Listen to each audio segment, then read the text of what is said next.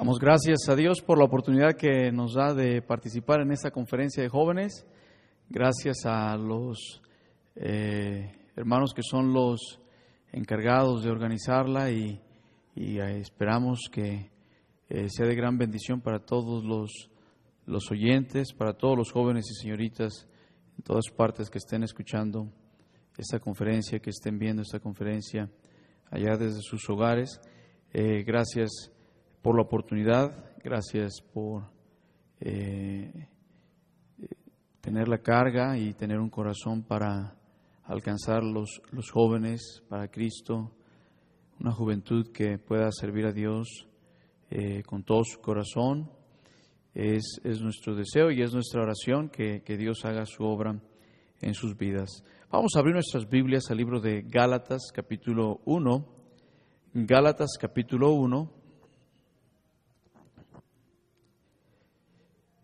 en Gálatas capítulo 1,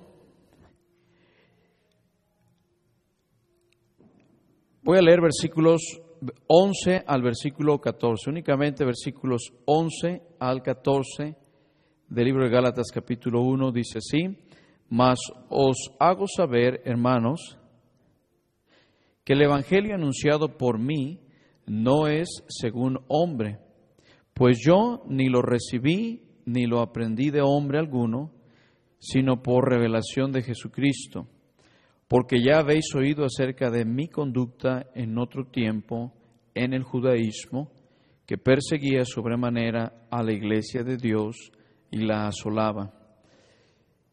Y en el judaísmo aventajaba a muchos de mis contemporáneos en mi nación, siendo mucho más celoso de las tradiciones de mis padres, siendo mucho más celoso de las tradiciones de mis padres. Aquí el apóstol Pablo está eh, haciendo la comparación y él está diciendo, cuando yo vivía en el judaísmo, en esa religión que aprendí de mis padres, que se me enseñó, que fui instruido, yo le entraba con todo, yo tenía celo de, las tradiciones, celo de lo que me habían enseñado. Y dice la Biblia que él, él, vivía en el judaísmo tan en serio, ahí dice que perseguía sobremanera a la iglesia de Dios y la asolaba. Y bueno, hermanos, en esta, en esta ocasión queremos hablar de este tema. Queremos y es nuestro deseo que Dios pueda levantar una generación de jóvenes y señoritas en cada iglesia, en cada lugar de este, de este país, eh, jóvenes y señoritas celosos, ya no del judaísmo, ya no de otras religiones, pero ahora en el cristianismo. Vamos a inclinar nuestro rostro y vamos a orar. Señor mi Dios, en esta, en esta sesión, en esta oportunidad que tú nos concedes de impartir tu palabra, queremos pedir tu bendición, queremos ponernos en tus manos, que seas tú quien haga la obra en cada una de nuestras vidas, perdona nuestros pecados, Señor, usa tu palabra, que es, es lo más importante, Señor, es nuestra base en el cristianismo, tu palabra, tu bendito libro, Señor, Dios invisible, se va a hacer claramente visible, Señor, a través de este libro. Y gracias, Señor, por la oportunidad que nos concedes de ser el pueblo de Dios. Bendice la sesión, bendice en esta ocasión, Señor, tu palabra, bendice cada oyente, cada persona que está prestando atención. Bendice, Señor, cada congregación representada, Señor, cada pastor tratando de hacer su esfuerzo en ganar la juventud en su ciudad y bendice, Señor, también eh, los organizadores de estas conferencias, Señor. Pedimos tu bendición, Espíritu Santo, tú eres Dios, tú eres una persona y si tú haces la obra en nuestra vida, Señor, eres el único que pudiera hacerlo. Si tú no la haces, nadie más lo puede hacer. Nos ponemos en tus manos. Usa este bendito libro. Te lo suplicamos en el nombre de nuestro Señor Jesús. Amén. Amén. Bueno, ahí en el, en, el pasaje que acabamos de leer, jóvenes, eh, eh, estamos viendo a un hombre que eh, se tomaba bien en serio cuando él había sido formado en el judaísmo y todas esas tradiciones que le habían sido enseñadas en su vida. y luego él estaba persiguiendo a la iglesia de Cristo, él estaba persiguiendo al Señor Jesús, estaba encerrando, estaba arrastrando, los obligaba a blasfemar, a negar su fe, porque él estaba tomando muy en serio el papel que él estaba jugando ahí como perseguidor del camino, perseguidor de la causa de Cristo. Cuando el Señor Jesús viene a su vida y, le salva y, ahora, ahora él, él es cristiano, acepta a Cristo en su corazón, ahora su vida da un cambio, da un giro completamente. Él ahora ya no está siendo el, el mismo perseguidor, ahora él está siendo un predicador del Evangelio. Y creemos, creemos que Dios tiene el poder para cambiar la vida a cualquier persona, a cualquier joven, a cualquier señorita. Él, tiene el poder, Él tiene la autoridad y Él tiene el deseo de hacerlo. Quiero que ustedes me vean ahí, hermanos, hay una, hay una, el versículo 14 dice, y en el judaísmo, Pablo no solamente era uno del montón, en el judaísmo, dice ahí, aventajaba a muchos de mis contemporáneos en mi nación. O sea, a nivel, a nivel nacional, él, él era, él era judío, judío, perseguidor, aventajaba a todos sus contemporáneos.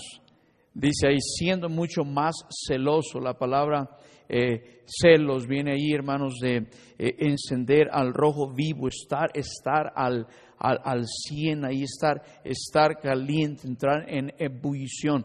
Cada vez que ustedes o cada vez que encontramos en la Biblia que Dios es un Dios celoso, es un Dios que no comparte su gloria con nadie, es un Dios que se molesta cuando alguien quiere tomar a alguien más otra cosa en lugar de Dios o en la posición que a él le corresponde, él le, le molesta, él no le gusta. El deseo de nuestro Dios es que su pueblo podamos entender que Él nos ha salvado, nos ha llamado, Él tiene un plan perfecto para nuestra vida y Él está dispuesto a usarnos en gran manera. Él está dispuesto a llamar a jóvenes y señoritas en nuestras congregaciones y usarlos en gran manera para ser de bendición no solamente en sus iglesias, dejar de ser los jóvenes y señoritas problemáticos ahí en sus congregaciones, pero ser los jóvenes y señoritas que van a ganar la gente para Cristo y van a, van a animar a otros jóvenes y van a animar a toda la iglesia y luego van a ser llamados por su Dios y luego Dios los va a preparar y Dios los va a mandar a servirle a otro lugar tal vez. Eh, ahí en la Biblia, ahí en, en capítulo 9 del libro de Hechos, Hechos capítulo 9, Hechos capítulo 9, después de que nuestro Señor Jesús se le aparece allí a, Saulo en el capítulo 9, conversión de Saulo. Dice en el versículo 1, a Saulo respirando aún amenazas y muerte contra los discípulos del Señor, vino al sumo sacerdote y le pidió cartas para las sinagogas de Damasco, a fin de que si hallase algunos hombres o mujeres de este camino, los trajese presos a Jerusalén.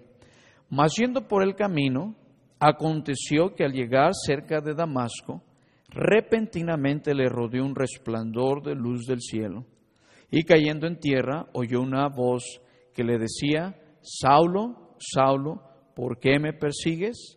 Él dijo, ¿quién eres, Señor? Y él le dijo, yo soy Jesús, a quien tú persigues. Dura cosas, te, es dar cosas contra el aguijón. Él, temblando y temeroso, dijo, Señor, ¿qué quieres que yo haga? Y el Señor le dijo, levántate y entra en la ciudad y se te dirá lo que debes hacer. Y los hombres que iban con Saulo se pararon atónitos, oyendo a la verdad la voz, mas sin ver a nadie. Entonces Saulo se levantó de tierra y abriendo sus ojos no veía a nadie, así que llevándole por la mano le metieron a Damasco, donde estuvo tres días sin ver y no comió ni bebió. Después dice en el versículo 10, eh, había entonces en Damasco un discípulo llamado Ananías, a quien el Señor dijo en visión a Ananías, y él respondió, heme aquí, Señor. Y el Señor le dijo, levántate y ve a la calle que se llama derecha, y busca en casa de Judas a uno llamado Saulo de Tarso, porque he aquí que él ora. Y ha visto en visión a un varón llamado Ananías, que entra y le pone las manos encima para que recobre la vista. Entonces Ananías respondió, Señor, he oído de muchos acerca de este hombre, cuántos males ha hecho a tus santos en Jerusalén, y aún aquí tiene autoridad de los principales sacerdotes para aprender a todos los que invocan tu nombre. Vea lo que dice el versículo 15. El Señor le dijo, ve, porque instrumento escogido, instrumento escogido me es este para llevar mi nombre en presencia de los gentiles y de reyes y de los hijos. Vea lo que dice, porque yo le mostraré cuánto le es necesario padecer por mi nombre. Ahí Saulo todavía no tenía idea, él todavía no podía imaginarse todo lo que Dios tenía planeado para su vida.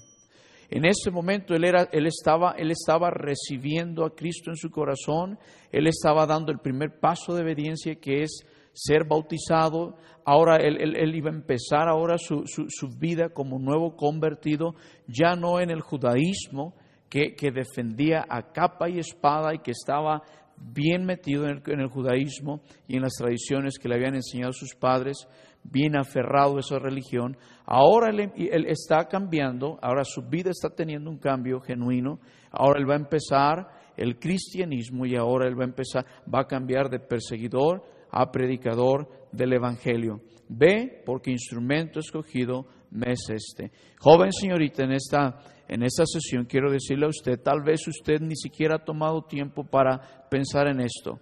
Los planes que Dios tiene para su vida, los planes que Dios tiene para la vida de usted, señorita. Usted no tiene idea todavía lo, cuán grandes cosas Dios hará con usted, cuán grandes cosas Dios va a hacer con cada joven, cada señorita que esté dispuesto, dispuesto a entrarle al cristianismo, como si estuviera viviendo el judaísmo.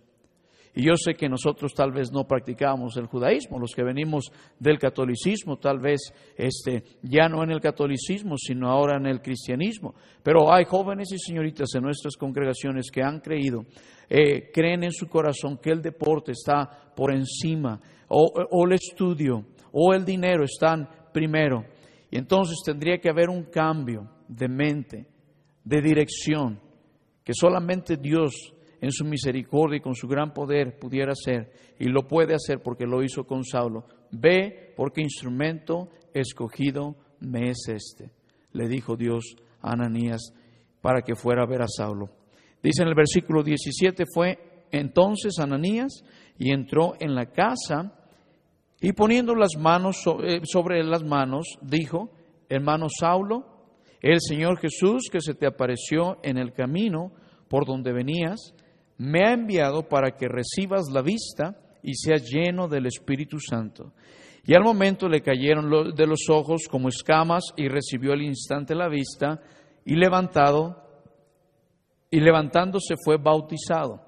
Y habiendo tomado alimento, recobró fuerzas y estuvo Saulo por algunos días con los discípulos que estaban en Damasco. Inmediatamente en el versículo 20 Usted y yo podemos leer ahí en, en, la Biblia, en Hechos capítulo 9, versículo 20, dice, enseguida predicaba a Cristo en las sinagogas, diciendo que este era el, el, Hijo de Dios. Y todos los que le oían estaban atónitos y decían, ¿no es este el que asolaba en Jerusalén a los que invocaban este nombre? Y a eso vino acá, para llevarlos presos ante, los principales sacerdotes. Vea lo que dice el versículo 22. Pero Saulo mucho más se esforzaba y confundía a los judíos que moraban en Damasco, demostrando que Jesús era el Cristo. Versículo 23, pasando muchos días, los judíos resolvieron en consejo, ¿qué dice ahí hermanos? Matarle matarle. Pero sus acechanzas llegaron a conocimiento de Saulo y ellos guardaban las puertas de día y de noche para matarle. Entonces sus discípulos, los discípulos, perdón, tomándole de noche le bajaron por el muro descolgándole en una canasta. Era un recién convertido que ahora, ahora estaba y, y, ahora de ahora en adelante iba a vivir su vida, a usar su vida, a usar sus fuerzas, su capacidad, sus dones, su mente para vivirlo en el cristianismo, siguiendo a nuestro Señor Jesús. Ahora Él está ganando almas, ahora Él está predicando. Los discípulos veían y decían, es que, es que este, él, está mintiendo, Él no es discípulo. Él está haciendo trampa porque Él quiere agarrarnos, quiere llevarnos presos, quiere arrastrarnos, quiere encarcelarnos. Y le tenían miedo. Y luego dice la Biblia que Él mucho más se esforzaba. Y luego cuando, cuando vienen a, a quererlo, quererlo, dice ahí, viniendo los judíos, resolvieron en matarle. Su conversión de este Saulo, el, perseguidor de la iglesia, ahora, ahora le está llevando al punto en donde los que estaban con él ahora quieren matarlo, quieren acabar con él. ¿Por qué? Porque él está tomando muy en serio su llamado, él está tomando muy en serio el cristianismo. Es triste que en nuestras congregaciones hay un montón de jóvenes y señoritas que tienen gran potencial, tienen gran capacidad, han recibido gran entrenamiento, son miembros de buenas iglesias, sus padres han estado detrás de ellos, han hecho grandes inversiones en su vida. Pero jóvenes y señoritas en nuestras iglesias no tienen ganas de servir a su Dios, no tienen ganas, no tienen ánimo. Les emociona más tener un buen celular, les emociona más tener un buen carro, les emociona más tener un buen trabajo que una buena posición en la iglesia donde los jóvenes y señoritas puedan atender responsabilidades. Saulo no sabía lo que Dios iba a hacer con su vida. Él no, él, no se imaginaba el, el, poder ilimitado de nuestro Dios obrar en su vida desde su llamamiento hasta el día de su muerte. Cómo Dios lo usó en gran manera para usar, para escribir eh, eh, libros en las Sagradas Escrituras que van a quedar por toda la eternidad. Él no sabía que cuando estaba siendo llamado, cuando él estaba viendo esa luz y cuando él estaba escuchando esa voz, él no sabía lo que Dios iba a hacer con él en el futuro. Y usted que está prestando atención a la enseñanza y está, y usted antes de iniciar la conferencia, usted ya le estuvo rogando y suplicando a su Dios, háblame, háblame, cámbiame, úsame. Déjeme decirle que Dios tiene un plan perfecto para su vida, Dios tiene un, llamado para usted, Dios tiene una tarea que solamente usted, joven y señorita, va a poder desempeñar, ya sea en su iglesia local o en algún otro lugar en este, en este mundo. Él no sabía. Cuando llegó Ananías y, oró por él y, se le cayeron las escamas y luego fue bautizado, él no sabía que se iba a convertir en un gran ganador de almas. Lo que él sí sabía es que un día le había entregado toda su capacidad al judaísmo y ahora se tenía que entregar del todo al cristianismo. Y es lo que nos hace falta en nuestras iglesias. Jóvenes y señoritas comprometidos con su Salvador. Agradecidos, en, primero, en primer lugar, agradecidos con su Salvador. La vida eterna es un regalo de Dios que no merecemos. Si le dijéramos a Dios, Dios mío, dame lo que me merezco, estaríamos quemándonos toda la eternidad en el infierno.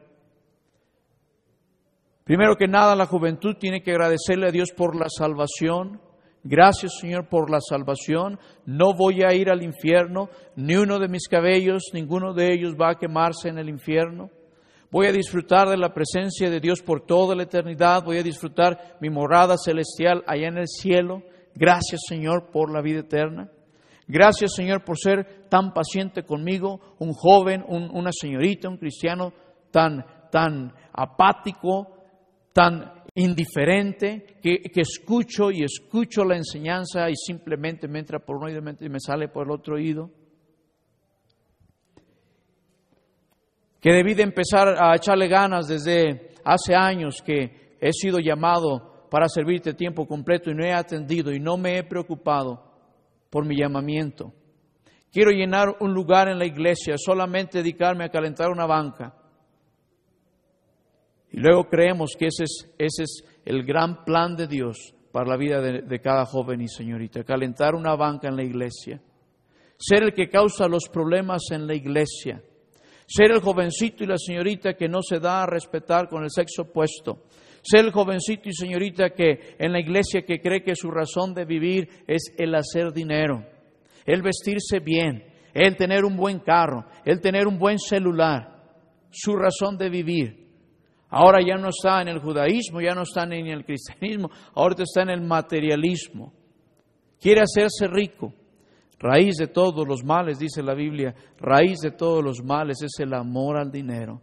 Nada mal en tener dinero, nada mal en tener un buen trabajo, pero que nuestro corazón esté agradecido con nuestro Salvador, al punto en donde usted y yo le suplicamos, Señor, si tú tienes un plan para mi vida, si tú tienes un plan para mi vida, si, es, si mi vida te puede ser útil a ti, úsame, úsame, úsame. Donde jovencitos y señoritas que no tienen una razón de vivir y no tienen un sentido hacia dónde vivir su vida, suben a un puente y brincan y acaban con su vida en cuestión de segundos. En cuestión de segundos acaban con su vida. Se tragan la mentira del diablo donde les dice esta es la única salida, no hay otra salida brinca. Y, en el momento de brincar es en el momento que descubren que todo era una mentira. Demasiado tarde, demasiado tarde. Saulo va en, su papel de perseguidor de la iglesia, el Señor Jesús se le aparece en el camino, el Señor Jesús cambia su vida y ahora Él está siendo un predicador del Evangelio. Él nunca se imaginó los planes que Dios tenía para su vida o para Él. Y tal vez usted, jovencito, señorita, ha estado escuchando tanta música mundana, tanta música incorrecta, tantas amistades no cristianas o amistades que no son buenos cristianos, que no me animan después de platicar 20 minutos con ellos, no me dan más ganas de servir a Dios. Y estamos, estamos haciendo quedar mal ese llamamiento, esa salvación que Dios nos ha dado, ese regalo de vida eterna que jamás se nos va a ser arrebatado que es para toda la eternidad. ¿Qué es lo que Dios pudiera hacer con usted, joven?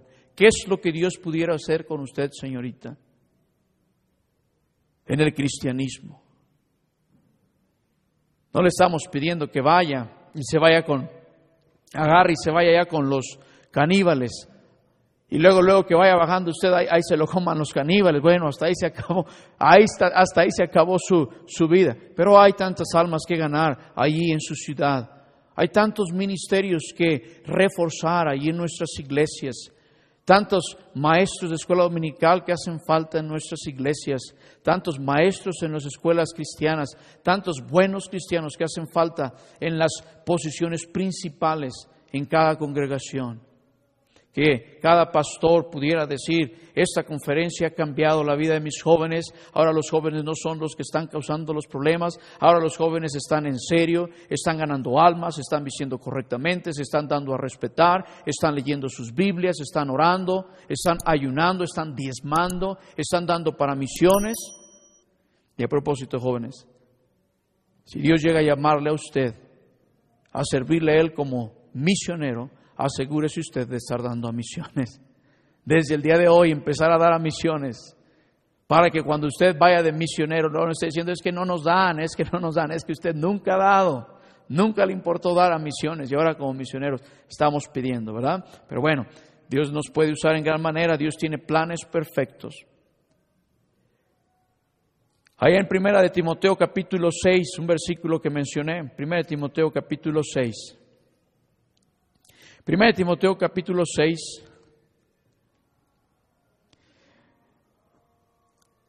Versículo 3 en adelante dice así, si alguno enseña otra cosa y no se conforma a las sanas palabras de nuestro Señor Jesucristo y a la doctrina que es conforme a la piedad, está envanecido, nada sabe y delira acerca de cuestiones y contiendas de palabras de las cuales nacen envidias, pleitos, blasfemias, malas sospechas, disputas necias de hombres corruptos, de entendimiento y privados de la verdad, que toman la piedad como fuente de ganancia, apártate de tales.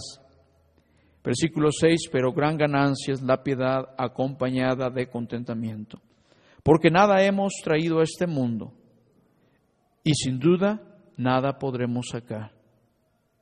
Así que, teniendo sustento y abrigo, estemos contentos con esto.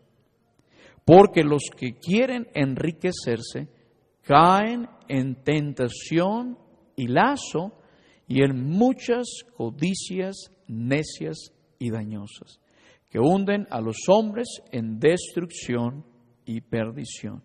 Versículo 10 dice, porque raíz de todos los males es el amor al dinero, al cual codiciando algunos se extraviaron de la fe y fueron traspasados de muchos dolores.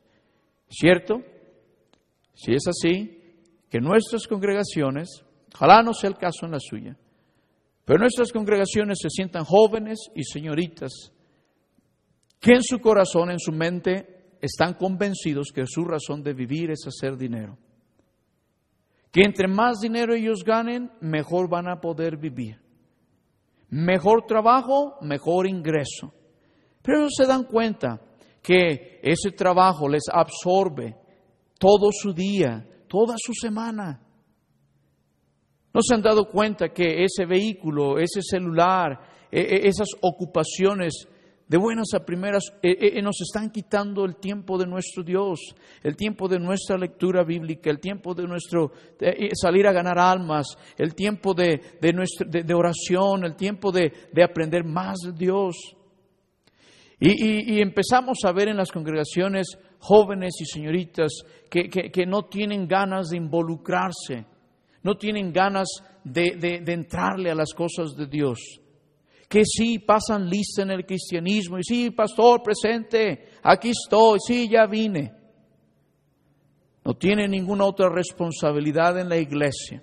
Pueden ser buenos trabajadores allá en sus trabajos seculares, con grandes responsabilidades encima, pero llegan a la iglesia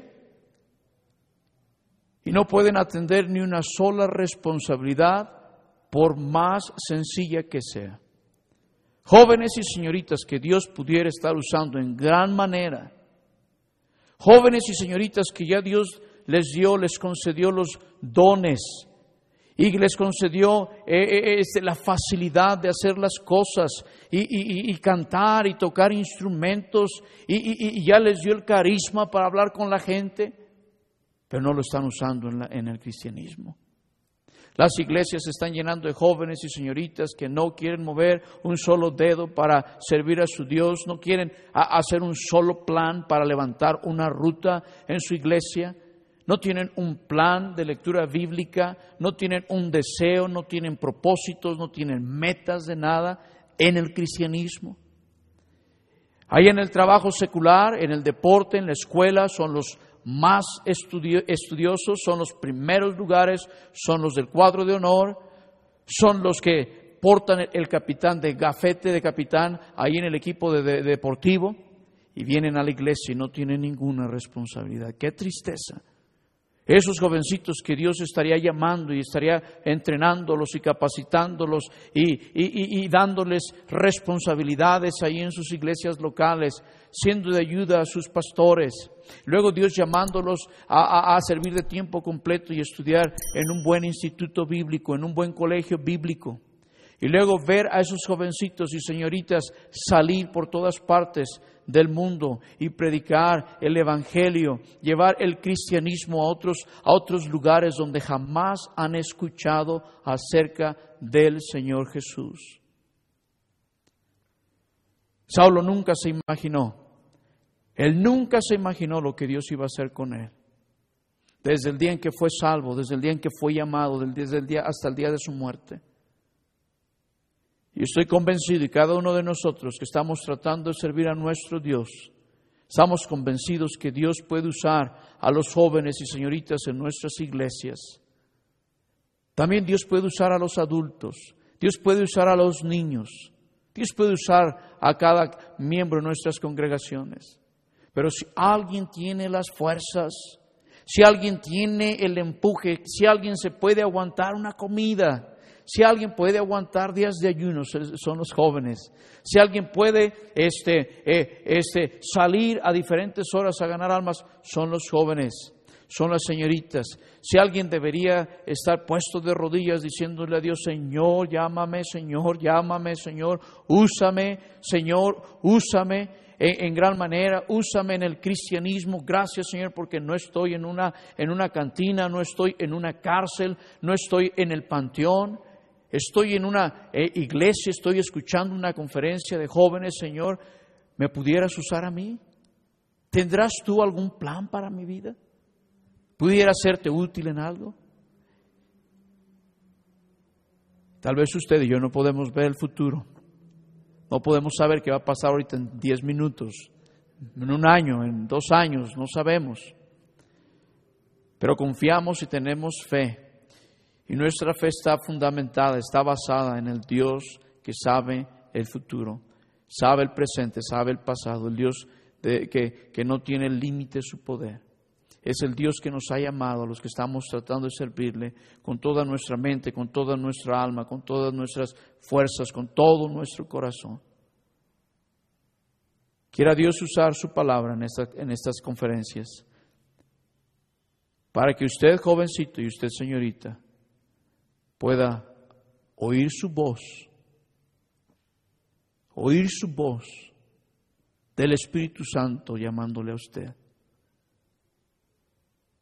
Quiera Dios usar su palabra, porque si vamos a ir a otros lugares donde no conocen a nuestro Salvador, donde no conocen al Señor Jesús, necesitamos convencernos de que este libro es palabra de Dios Necesitamos convencernos que lo que vamos a ir a hacer a esos lugares es, es realmente lo más importante, la tarea más importante que el pueblo de Dios pudiera hacer.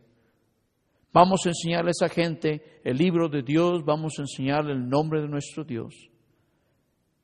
Vuelvo a repetir, usted no conoce el futuro, yo no conozco el futuro tampoco, pero tenemos un Dios que conoce el futuro. Y de aquí a unos años verle a usted joven, verle a usted señorita, no siguiendo calentando la misma banca, siendo el mismo jovencito, ya no jovencito ni señorita, ya hombres y mujeres problemáticos en la iglesia, sino jóvenes y señoritas que se dieron cuenta de su oportunidad, la oportunidad que Dios le concedió a usted de ser joven y señorita en una congregación, vivir su juventud, su adolescencia en el cristianismo y luego verle a usted ser usado en gran manera por nuestro Dios. Ganando almas ahí en su pueblo, ganando almas allí en su ciudad, pegándolesele a su pastor y siéndole de ayuda, siéndole de ánimo, respaldando las decisiones de su pastor, no contradiciéndole. Quiera Dios usar su palabra, bendecir su pueblo y bendecir nuestras iglesias con jóvenes y señoritas entrándole de lleno al cristianismo. Donde nuestra, nuestro centro es el Señor Jesús. Toda nuestra vida gira alrededor. Es una vida cristocéntrica. Si usted ha cambiado, ha tomado otras decisiones, quiera Dios usar esta conferencia y volvernos otra vez al camino y reanimarnos, reenfocarnos, reavivar el espíritu dentro de nosotros. Si usted está al borde del precipicio, ya se subió al puente, y se está escuchando las mentiras del diablo que le dice, brinca, salta, Dios usa esta conferencia para usted bajarse de ese, de ese precipicio, de ese puente, de ese voladero y ponerse en su, en su lugar en la iglesia, traer su Biblia y escuchar la predicación y tomar la enseñanza en serio, entregarle su vida a Cristo que Él no paga mal. Vamos a inclinar nuestro rostro, vamos a orar. Señor mi Dios, en esta, en esta hora te damos tantas gracias por tu palabra. Gracias, Señor, por la juventud Gracias por los jóvenes y señoritas en nuestras iglesias, Señor. Ellos son los capitanes de ruta, ellos son los integrantes del coro, ellos son los miembros de la orquesta, ellos son, muchos de ellos son los que están al pendiente de las clases de escuela dominical, ellos son los que están cuidando a los niños en las cunas. Ellos son los que reciben a la gente con mujeres en muchas de nuestras congregaciones. Ellos son, Señor, jóvenes y señoritas, Señor, que pudieran estar tomando tan en serio el cristianismo, Señor, como Saulo estaba viviendo en el judaísmo. que nuestra vida como cristianos pueda tener el cambio y podamos estar convencidos de que estamos siguiendo al Dios correcto. Dice Señor tu palabra en cada una de nuestras vidas. Te lo rogamos, te lo suplicamos, en el nombre de nuestro Señor Jesús.